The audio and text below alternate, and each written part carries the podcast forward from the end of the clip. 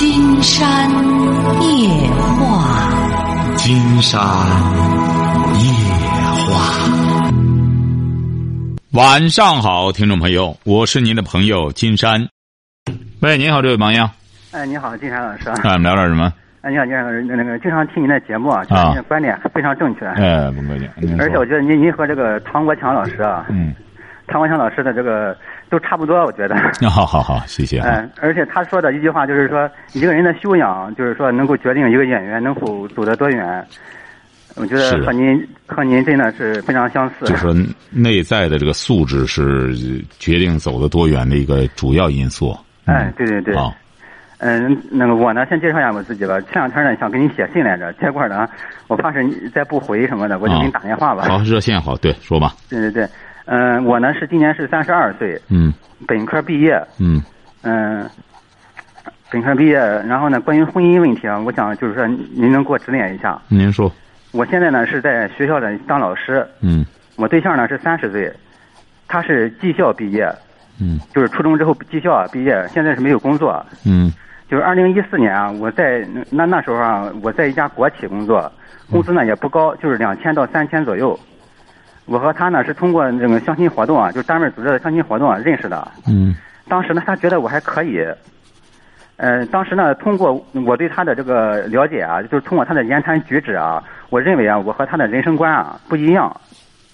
嗯，我认为我可以，我完全可以啊，提高自己的能力，找一个更加心仪的对象。嗯。但是呢，我父亲呢觉得我呢性格孤僻，呃，确实呢，金山老师，我的性格呢也确实比较孤僻一些，这些咱们承认。而且我父亲呢认为我年龄也大了，然后呢再往后啊也就不好找了，所以说呢他让让我应该抓住机会。我吧觉得，哎我因为毕竟是我父亲说的吧，我觉得也不能让他老人家那个不不高兴。另外呢，我觉得我对象这个人啊，他那人呢就是还算是老实，就是说是他没有什么坏心。另外呢，对我还比较忠诚。然后呢，这样吧，我也就结婚了吧。然后呢，婚后呢，生活呢，就是和我婚前的预料的是一模一样的。就是下面我介绍几件事情吧。第一个呢是，二零一五年我考到这个省直，咱山东省啊事业单位上班。嗯。就然后单位呢，就是说让我提前一个月呢到单位去帮忙。然后呢，嗯，帮忙过后呢，单位没有提报酬的事儿。然后呢，我就认为我自己也学学到了一些东西。然后呢，报酬呀不要也就罢了。但是呢，我对象他就不愿意，他说硬是让我找单位领导去要。哎呦，我也我实在是没办法了，我就去为了维护家庭稳定嘛，我就给多个领导反映，啊，最终吧，哎呦，都叫到厅级干部那里去了。哎呦，不是不是不是，你什么意思？你二零一五年考考上省直事业单位？对对对。不是你考入省直事业单位，怎么会没有报酬呢？这种单位？因为他是那单位，他不是忙嘛，他提前让我一个月先过去报道。然后呢，呃，这个报酬呢，因为他是收财政的钱吧，他不好往外出。这个钱呢，如果出的话是违规的。不是，就是说你在那里干一直没有报酬吗？呃，不是，正正规我是正规考上去的，但是呢，离那个报正式报道时间啊还有一个月。哦，就这一个月没有报酬啊？就这一个月没有报酬，后来就就是，哦，哎，然后呢，就是说我说一个月就罢了哈，反正我也学到了很多东西，我就是说哎不要了吧。然后呢，就是说他非得要。哎，然后我就闹到大领导那边去了，然后呢，嗯，但最终是要回来了，但是呢，影响非常不好，我觉得。嗯。因为因为就一个月吧，然后第二件事呢，就是说，那婚后吧，我的工资卡呢也在他手里，就是只要我发了工资，哎，积攒到一万，他就会转为定期，让家里呢只留一些零花钱，然后他呢在济南找了一个临时的工作，每月三千块钱，然后他的工资卡呢是从来不花，从来不花他的钱，然后呢只花是我的钱。然后我刚到济南的时候吧，要预支三千元的房租，因为济南的房租也很贵哈。然后他呢就是不肯提取我们的定期存款积蓄，他说：“哎，家里没有钱，然后呢让我给我爸妈要钱去。”哎，其实啊，金天老师，我们结婚之后啊，我们定期存款有好几万呢，完全能够支付这个房租。所以说呢，我认为他这样做法呢非常不对。然后第三件事呢，就是结婚以后啊，他换过很多工作，啊，都是因为懒而被辞退。然后最近呢，他也在家也不上班了，就是从事那种微商。哎呦，他那零星出货吧，就是有的时候一周出过出上一次，挣钱非常少。嗯，而且整天呢对着手机啊，浪费时间，而且浪费精力。他说呢，他说要找个挣钱多而且还不累的工作。哎呦，我说你上哪去找这么这么这样的工作去呢？哎呦，他家里的卫生啊，他收拾的也不是很好，嗯，只是偶尔呢打扫一下。早饭，嗯，我上班吧，都是我起来做，他睡觉。然后呢，午饭和晚饭呢，他他不上班吧，他做，哎，这点还不错，我觉得哈。嗯，但结婚至今呢，那也没有给我洗过一件衣服。哎呀，我就感觉不到他对我的爱。然后呢，第四点第四件事呢，就是说结婚两年了，我们俩也没有孩子，就是我们两个呢决定到医生那边咨询嘛，就是说决定做一个试管，大约呢需要那个三次，如果能够成功的话，一次成功的话大约需要三万吧，如果是三次的话，大约得需要九到十万。然后呢，这个事呢，他还说他家里没，他还说我们家里没钱，还是说让我爸妈出。其实啊，我算了算，我们到现在家里啊存了已经有九万到十万块钱了，但是呢，他老是不出钱，就是我挣的钱他也不往外拿，老是让我爸妈去出，这是第四件事。然后第五件事呢，就是说，呃，结婚两年了吧，就是过年的时候啊，嗯，就是过年走亲戚的时候，就是我家里来的人来给我们就是说串门的时候啊，中午吃顿饭吧哈，就是来的长辈的一些客人呀。他就是明确对我说，就我对象，他明确对我说，哎，他不出来倒水，也不说话，也不什么的，就是在就这一个人啊，在卧室里呢抢红包，就是那种微信红包啊，就是那种，也不和我的亲戚说话。然后呢，我和我母亲啊都觉得，哎呦，太没家教了。嗯，这是第五件事。然后第六件事呢，就是说我到他娘家那边啊，我觉得家里呢也很脏很乱。哎呦，我觉得和我爸妈家里啊，就简直是不是一个境界。然后呢，我爸妈家里呢就很干净，嗯，我就认为啊，我那个丈母娘那边他就非常的看重钱，而没有感情，就是说他母亲没有把他调教好。哎呀，我说觉得真是有什么样的娘就有什么样的闺女啊。然后第七件事就是说，呃，过春节、过元宵节、过中秋节的时候，我想给我奶奶啊买箱牛奶，买买桶花生油。然后呢，我对象听了之后啊，他说是，哎呦，你说一个老太太能吃多少东西啊？买点水果就行了呗，然后呢，我婶子呢也到我家来送很多礼品，然后呢，我说咱是不是应该回馈人家一点东西啊？然后我对象就说，哎，他不想到我婶子家去，你去了还得花钱，还得浪费什么的。然后呢，过节呢，我单位呢给我发了很多大米、油啊一些福利品，他也叮嘱我说，哎，不要告诉我爸妈。然后呢，嗯，他这个意思就是说是发的东西不要告诉我爸妈。而且我每月发多少工资，他也不让我告诉我爸妈。然后呢，他去他娘家非常慷慨，每次都是六样六样礼品。嗯，这个我我也没说什么，因为我就是说顾及到面子嘛，我也没有说到说他什么。然后呢，我都两年没去我爸妈家了，他他也不让我去，他说：“哎呦，咱爸妈经常来看咱们，咱们也没必要去再再去了。嗯，反正都经常见面了，还去干什么呢？”我一说去，哎呦，他就闹闹闹，哎呦，闹的我心烦意乱的。反正我这事情说完了之后吧，我就总结了一下，他的特点呢，就是第一是懒，第二贪财，第三呢是自私，第四是没有人情味儿。但唯一的优点呢，就是他的唯一的一个优点，就是说对我还是比较忠诚的。哎，这一点，我还是比较呃知足的。就是我呢也经常的给您介绍他的节目呀，哎呦，但是呢，他一听的话。哎呦，可能说的这些话呀，反正我就觉得，他反正就是说不大认可您的节目，而且我给他介绍唐国强老师啊，哎呦，他的一些一些访谈节目啊，他也是听不进去。我感觉和这样的人在一起啊没有意思，而且价值观呢也不一样，感觉不到温暖和爱。嗯，所以说呢，哎呀，我就是经常的看您的这个网上的一些录音啊，一些还有唐国强老师的一些这个一些访谈节目，哎呀，我就觉得挺挺挺好。就陶醉了，现在已经是，所以说我决定，我我现在吧，我就认为妻子的这个贤良淑德呀，决定家庭的幸福指数。嗯，我呢现在有有这个离婚的念头，但是我妈说了，哎呦，像你这种条件，你就是离了，嗯，下一个也也不准就那个比这个好。我这个观点呢，我不完全认同。我认为，只要我不断提升自己的能力和素质，我说我一定会遇到欣赏我的人。但是，我我也同时也考虑到，确实是离婚也许有风也是有风险的。我现在呢三十二岁，性格呢虽然说一点点改吧，但是呢还有一点孤僻的一一点影子。嗯，找一个不带孩子的一些女同志呢，结婚确实有些难度。嗯，金山老师，您说我该不该离婚呢？哎呀，这位朋友，您现在您说，您这样再离婚，哎呀，我觉得你得这样。如果要是你这桩婚姻，我觉得不是不能拯救。啊啊，你说拯救很简单。啊，你说啊。就是，如果要是你觉得你爱人理财不行的话，他为什么贪财啊？因为你吊起他的胃口来了。你为什么要把钱都让他管着呢？是不是啊？你比如说，我举个例子，嗯要是那个王宝强不把钱都给那个谁讨好他那个对象叫什么，叫马蓉的那个，对不对啊？嗯嗯那孩子也不会最终成为这样的人。其实也是王宝强把那个马蓉给害了。爱他不是说纵容他，不是说爱他。你别有些小伙子因为爱他，所以说把什么东西都给他。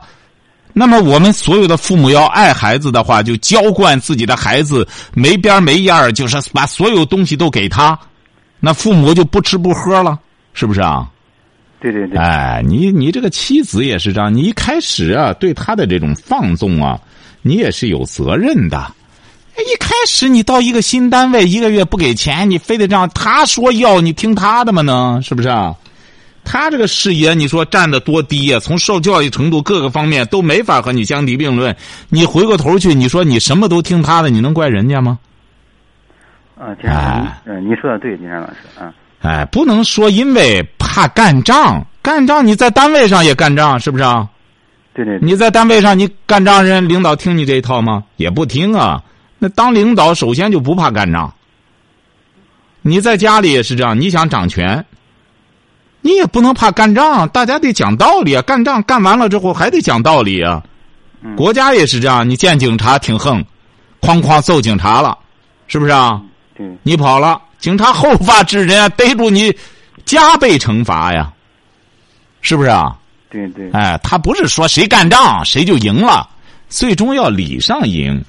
你现在你这个对象，你说你本身把他纵容成这样，也不上班，早晨也不做饭，还在睡觉，又睡懒觉，弄这个网上什么微商，我早就讲过，这个微商，说白了就是不干活，拿这个说事儿，有有些情况，有我说有些人，啊，不是所有的。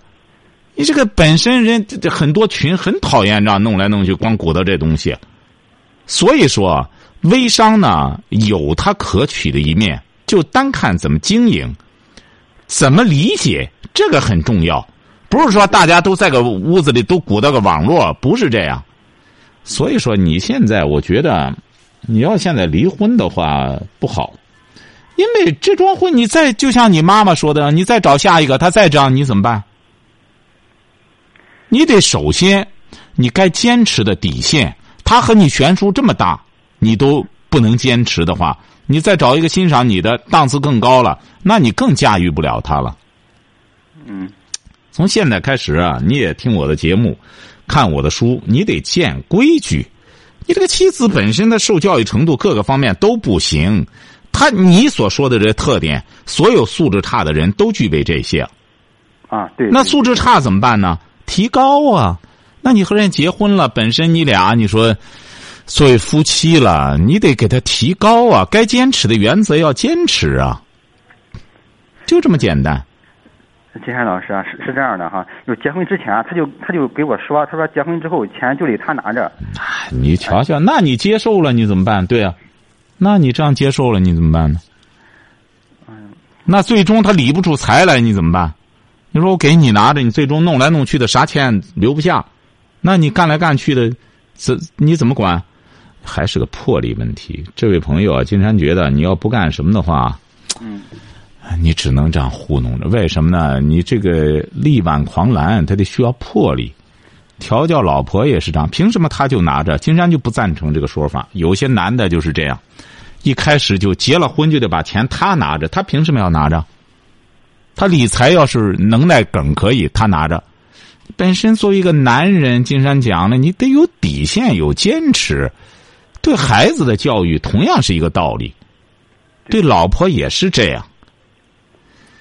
哎，所以说你呀，得得怎么说呢？你这个在婚姻当中啊，你也可以提升。你在不断的提升的过程中，你实力具备了，你能力具备了，你底气也就提起来了。包括对他的管束，你真要硬气起来，他也就接受了。你得必须得严严肃管理，整天在家干嘛？啥活也不干，该上班上班啊！哎，你这该改变一个国家，还随时要改变政策呢。您家怎么弄完了之后，就必须得他拿着？哎，你这个见识，你能考上省直事业单位？你看你，你这个在家里一点规矩都没有，对一个女人如此的放纵，你说你这样不是把她给害了吗？如此的不孝敬啊，在他家里这么自私自利，你不能怪他吗？就是你放纵的。嗯，哎，你得该坚持的原则坚持。你在事业单位，你这样在事业单位你怎么发展？你是搞技术的？哦，那个是这样的，金山老师，那个我是一五年考到那个济南省直市，就是山山东省市事业单位吧。然后呢，我那个一一六年的下半年，我又考到我们县城里来了。我下下来，因为那个房因为济南的房价比较高吧，我就嗯考到咱那个一个县城里当老师了。唉。当老师呢就很简单，就是要要坚持底线，给他建规矩，慢慢的干什么了之后，让他受教育。哎，你这样，你啥也不听，啥也不看，光整天在在个网上看什么呢？网上的微商就光看微商，哎。他就是嗯，金山老师啊，我给我给他介绍您的节目了，但是他不听啊，也不看，也不听。你看你在他跟前压根没话语权，你给我介绍干嘛？介绍还不够掉价呢。他再说他也听不懂啊。你本身你这个素质摆着了，他也听不懂啊。你这这金山夜话，你看着干什么？你这甭看，很多人在听啊。你是大学毕业了，对。哎，你得看人家很多农民朋友，你不要认为人家没学历，没学历，但他有他有阅历，他能听懂。金山讲过，消费金山夜话的，他都是消费理念的。对对对，你像你爱人，他压根儿他也没什么理念，他没什么规矩，见你之后是横行霸道的，你这把钱都弄着，对他的老人这样，对你的老人，这铁公鸡一毛不拔。像这种女人，你说你让他听金山夜话，这不是，这不是天天地之差啊？他能听明白啥意思啊？他也听不明白啊。哎，所以说你得建规矩吧，慢慢的先建规矩，建了规矩之后，你先有了话语权，晓得吧？啊，对对对，金山老师，那可不可以这样呢？金山老师，就是说我给他建规矩，如果他要是嗯不认同的话，或者说不服管的话，他要提出离婚，我我就是说我能不能跟他离可不可以跟他离一下呢？我的妈，你这你这个是你自个儿自由啊！金山从来不从来不赞成离婚，呃，离不离婚呢？这个由你自个儿选择。你要觉得你像你现在好好过着，金山挑唆你离婚算咋回事你本来弄好好的。哎，你这个离婚不离婚啊？这个你得自己来决定，好不好？啊，你得作为一个男人啊，得有个你听我节目，你得听出他的精髓来。男人得像个男人，女人才会像个女人，晓得吧？哦，你在你家里整个他像个男人，你像个女人似的，那能行吗？你也别怪他，我这不讲了吗？从开始到现在，你不能怪他。一开始凭什么工资卡他拿着？你大学毕业，他就是个技校毕业，你们俩在一块儿了，你哪点配不上他？你还能嗯嗯功课也很好，干什么的？你看你没这个自信，一开始和女人在一块儿，就这样一步步的退让，到现在他骑你脖子上拉屎，你也不能怪他，是你纵容的结果，晓得吧？啊，晓得了，先生，你这话还是慢慢慢慢的先先渗透吧，好吧？啊，好，金山老师，还有最后一个问题，金山老师，说。就是您您那个金山夜话的这个录音有没有全套的呢？哦，现在还还没有。现在你可以从蜻蜓上先这样听着，听着之后，以后看看吧。我看慢慢的，因为它原来的有一些金山夜话的都是在磁带上的，不好往下弄。哦哦。哎。行行哎，好了。有的话，你可以在广播上说一下，我们都都什么？哎，好嘞，好的，好好再见哈。好的，好好。喂，您好，这位朋友。啊，你好，金山老师。哎，我们聊点什么？嗯，聊一下我的那个家庭问题吧。啊，您多大了？我今年二十九岁。二十九岁说，呃，初中文化，我媳妇儿是小学文化，跟我一般大。啊，你多大？二十九岁，她也二十九岁。对，二十九岁。我现在有两个孩子，大的是个姑娘，五周岁了；小的是个儿子，三周岁。嗯嗯、我现在呢，就是说前两年在家里面做生意赔了点钱，现在就是说在外地外地打工。嗯现在就是说，去年呢一年把钱还完了，就是今年呢，就是感觉到不知道是在外面再干两年有点积蓄再回去，还是就是说，嗯，现在就回去。家里面呢，他呢媳妇带孩子呢，就是家里面就是我妈就是以前惯的太狠了，现在说啥都听不进去，就是，呃，也不好好带吧，怎么说的？你在外地打工干什么挣钱？嗯，做厨师，你是厨师，对，那你为什么在你们当地就不能干厨师呢？因为在当地的话，我学的这个就是说这个这个门类呢，就是说在我们家里面现在还没有。那您为什么不学学？就是说的，嗯，不是，您是做什么的？您是做做做做什么的？做做龙肉吗？你做什么肉啊？是做什么呃？做日本料理，做日本料理。对，就我们那个县城现在还没有。那你是在你离着你家乡有多远？你做的这个？呃我现在在上海，老家安徽的。老家是安徽，嗯、在上海，你每个月能挣多少钱呢？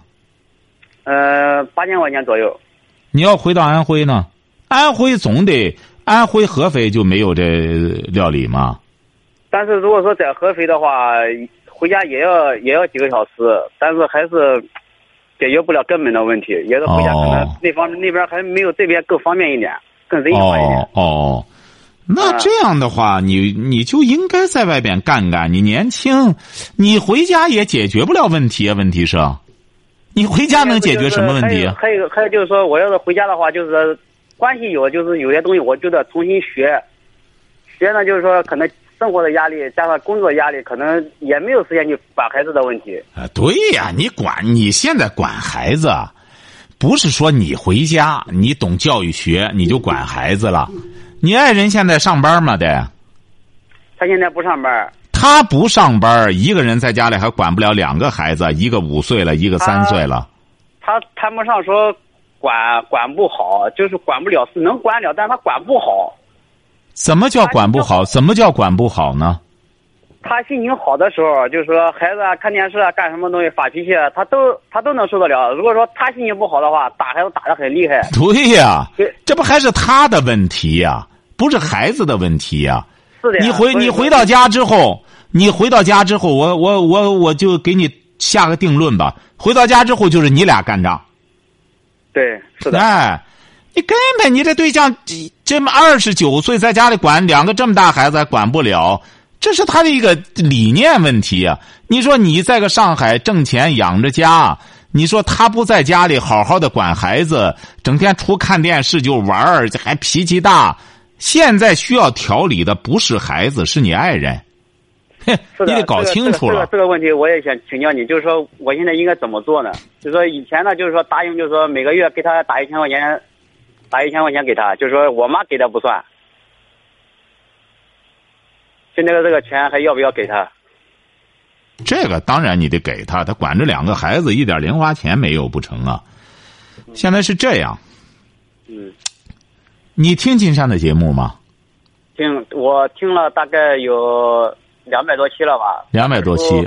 呃，教养看了三分之一了。那他听。他听他看教养吗？呃，我准备这一次回去，等下个月回去的时候，把这本把这本几本书带给他。呃，问题他听节目吗？他听我节目吗？听过，但听的不多。哎，你得这样，你记住了哈。嗯嗯我这个节目就是解决恋爱、婚姻、家庭、教育孩子问题的，是不是啊？对，那么对你们家里来说，是再实用不过了。为什么呢？您这两个孩子还都处于黄金教育年龄，晓得吧？对。哎，最关键的时刻，你这给我打电话了，你给他带回去，你为什么春节的时候不给他带回去呢？我春节还没回去，哦。因为我们这做餐饮的都比较忙，只能说哦。就是说抽闲的时候才能春节回去记住了哈，你不要和他争。你像你爱人这种情况下，一个是说白了带两个孩子，哎本身有他的难度，还要和你母亲处关系，晓得吧？你得首先要理解他的难处，对那么让他改变观念很简单，要让他听我节目。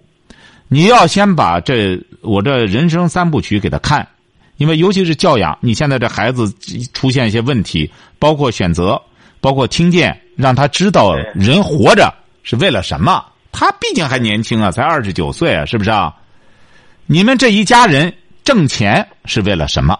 首先要解决一个为什么活着的问题，是这个道理吧？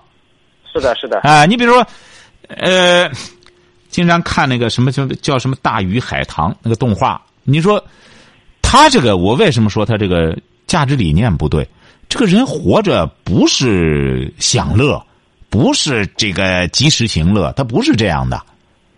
呃，你我为什么说不是这样？你到发达国家，你看，你看人家是这种价值观吗？是不是啊？这是一种非常落伍、非常腐朽的价值观。人活着都要做一个有用、有意义的人，对社会有贡献的人。自己他怎么才能做到这一点？金山在听见里就给大家讲，要有自己的精神花园，晓得吧？对哎，你让你爱人首先解决这个问题，他知道了哦，我不能整天光看电视，光整天干什么拿着个微信在那看手机，我鼓捣这东西，那么孩子指定学不好。我的眼整天就不和孩子交流，那么孩子怎么可能会愿意和我交流呢？首先，我觉得像你们家这个情况，我建议你慢慢的，首先得封杀电视。对，这次我这一次今天就是说我跟我妈也讨探讨这个问题，我说电视不要看了，我说真是大人也不要看了，你要弄个这个，把两个孩子不都废了吗？对你在上海辛辛苦苦挣钱为了什么？不就是希望孩子成才吗？是的呀，你这玩意儿，他在这，你妈和你媳妇儿弄四个四个人整天在那看电视，他还有什么心思学习啊？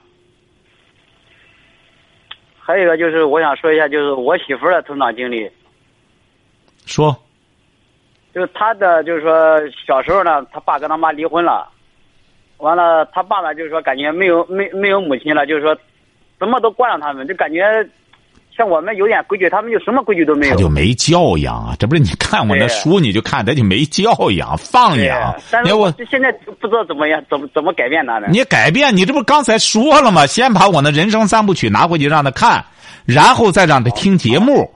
你你现在就这样，你有些人吧，他不看书，他就讲节目多了，哎，有的是我都听了，谁谁都是家常。他他听一个，明明不是听的我的，他听的别人的，啊，都是家长里短怎么着，他就觉得他挺能耐了。你得让他看了我的书，然后再让他听我的节目，他就知道了。哦，难怪人家说听这节目听一晚上值一万块钱，哎，他是值金子值银子的。他首先他是能发财的，听了节目，他养了孩子，他不希望自个儿的孩子出息吗？是不是啊？对对对，哎，不要拿家里说事儿。你看爸妈原来的时候放纵，你原来你爸妈放纵，你岁数大了，你再那样放纵的话，那就是你的问题了。对再就是本身爸妈放纵，他就是一种没教养的表现。他和人家那种或者家庭非常富裕那种所谓的那种这个天性教育是两码事儿，晓得吧？你们人现在很多年轻的八零后对孩子实施天性教育，让孩子呢尽可能的放松的把他自己那种情趣爱好展示出来，那么家长呢就以此循循善诱，呃，或者再去让他学习他喜欢学的东西。像您爱人这种情况呢，就起小的时候就是放养的，是不是啊？对哎，就和呃农村呃养鸡养羊啊，放山上随便吃草什什么玩意儿，也咬别人麦苗也没事儿，他他他没规矩。对，就是说他高兴的时候怎么都好，他不高兴就是搅得全家都不都都不行。哎，这不就是没教养吗？对，就是因为没教养。你你得，他要常听我节目，他就明白了。你可以这样，你可以这样放纵，但你的孩子将来怎么办？要将来他也这样的话，那么肯定会气得你背过气去的。这个人为什么全世界大家都寻求教养啊，都寻求文明啊，寻求教育啊？哎，得让他慢慢懂这些道理。这不是过完年刚开学，呃，昨天昨昨天昨天开始上学，就是昨天开开始上学，他就感觉不舒服，两个孩子都没去上学，你瞧瞧都没送，你瞧瞧，你这个不把所以说我就我就特别担心，就是万一我在外面挣两年，可能也挣不了太多的钱，我不知道就是值不值得。问题是你回家你解决不了问题。你回到家你试试，我这话撂这儿，不但与事无补，你俩整天干仗，你还你还没钱。对，最好的解决问题的方法，你就让捋着他，让他慢慢的看我的书，听我的节目。你看人家湖南那位朋友，呃，今天又给我发信息了，就是他的女儿，呃，回来拿着东西回去，坚决要上学。上学之后就是想这个争取好好学习之后，然后再再过一段时间想到济南来见见我。呃，我说那没问题，只要好好学习，那没问题。但是见我记住了，不是满足好奇心，说已经现在对我崇拜的不得了了。为什么呢？听节目听的，原来他女儿就是不听。我也特别崇拜。哎，不客气哈，就是说什么意思呢？就是说，要让您爱人啊，你要真解决问题啊，不是说你回去，你回去只会激化矛盾，就是让他先看书的同时，然后慢慢他听节目，我估摸着他会有慧根的。呃，安徽人嘛，也是你爱人。对对对，我们老家的。安徽人啊，还是这这这个是这很聪明的，所以说他慢慢听听之后，他就会静下来。他就会知道怎么回事儿，慢慢都得来。我好多听众都是慢慢把这个顺，把这个性子给顺下来的。他得听节目，但是他要不听节目，我就没辙了。再好的大夫给你开药，你不吃，再你说他再高明的大夫开药你不吃，你怎么办？是不是啊？对对对。你说药就是很简单，就是听我这节目，晚上睡觉打开它，人家很多朋友就你当催眠曲都可以，就听，不断的听。听听之后，他就有变化了。他神奇就在这儿，慢慢听听之后，哎，思想就发生变化了。